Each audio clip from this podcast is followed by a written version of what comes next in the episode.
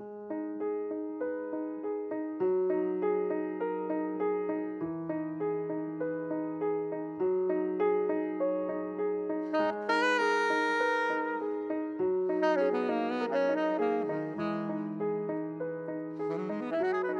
大家好，半个月不见，大家有没有想念我呀？新栏目的名字还在征集中哟，希望大家积极参与，踊跃投稿。让我做情感专栏，其实一开始我是排斥的。作为一个资深逗逼，主持情感栏目，总觉得自己会让栏目跑偏呢。看吧，现在的画风就有点不对了。好，我们回归正题，这一期的内容是最牢固的感情，大多势均力敌。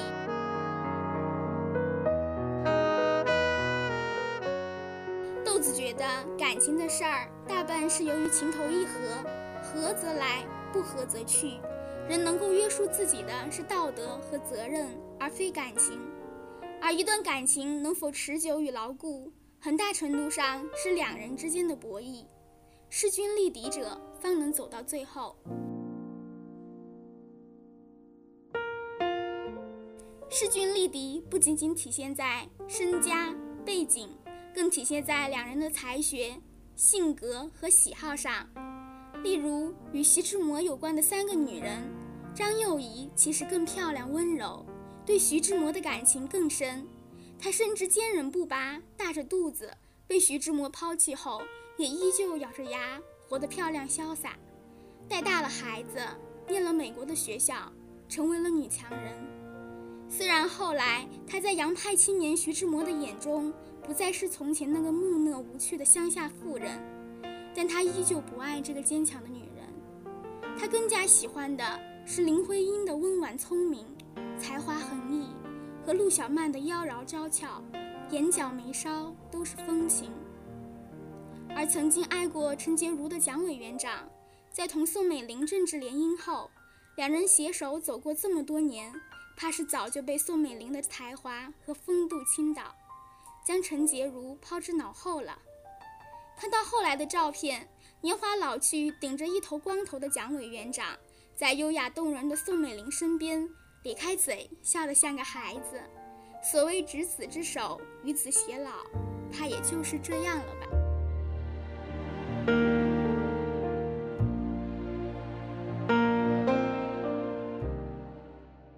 最让我羡慕不已的，还是钱钟书和杨绛。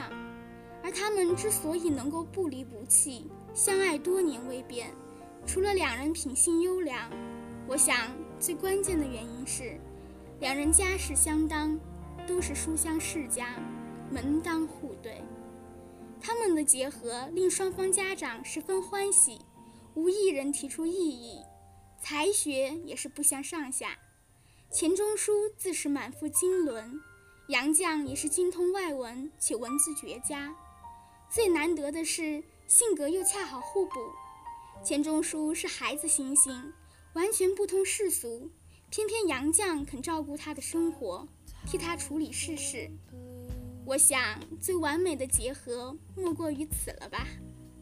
门当户对，兴趣相投，性格互补，说得来话，过得了日子。说了这么多，也无非是想要说明一点。或许很多人都不愿意承认的这一点。很多时候，你以为是你的爱人辜负了自己，其实往往是你的成长跟不上他的脚步罢了。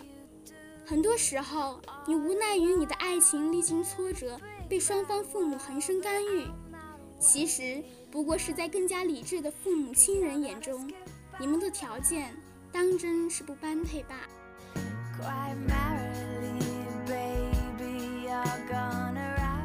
换言之，你们不是一个层面上的对手，没有势均力敌来维持双方关系的平衡，感情能够起到的作用往往微乎其微，到最后伤害只怕会是更深。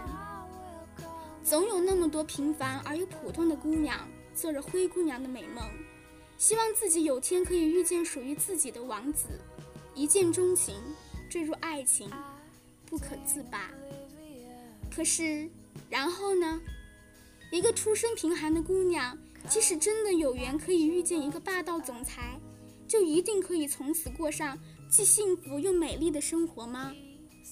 或许更普通的情况，还是在他们这场恋爱里，姑娘始终诚惶诚恐，小心翼翼，不敢闹，不敢纠缠，不敢发短信打电话。究其原因，不过是因为在这场恋爱当中，他们从来都不是势均力敌，根本就不是一个层次的对手。而在一段不对等的关系里，弱势的那一方，甚至连表示不满的资格都没有。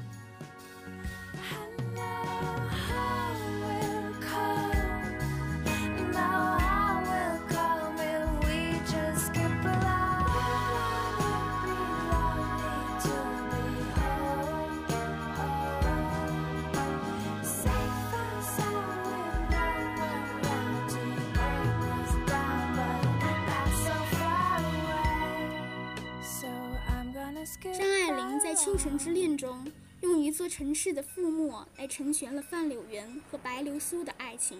这并不是言情小说的玩什么倾国倾城的浪漫，而是经历了家庭破灭、人情世故的他，更加懂得，只有国破家亡、性命攸关的时候，那些横亘在范柳原和白流苏之间的各种世俗和偏见，才会被这震耳欲聋的炮火给吓走。只剩下两颗跃动不已的心。爱，有时候并不是没有，而是它从来都没有那么纯粹。对于一个姑娘来说，她最终的生活，包括自己的爱情，都应当是自己奋斗而来，她才可以不必诚惶诚恐，害怕失去，才可以更加从容而且坚定。只因为她懂得。此时此刻，站在那个人身边的自己，无论是各个方面，都是足以与他相配的。他并不害怕，因为他终于有足够的自信去抓住属于自己的一切。我们要找的那个人，应当是同自己一样的。如果你想要更好的，那就先让自己努力成为一个更好的人，即使是在感情里，也没有捷径。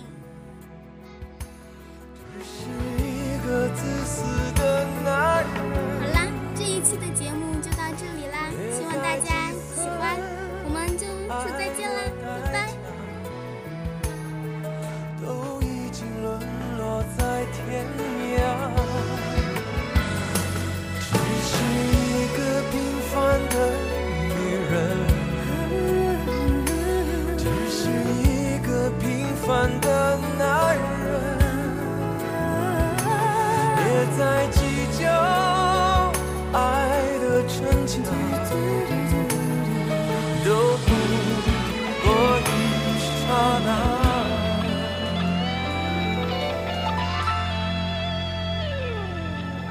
时间。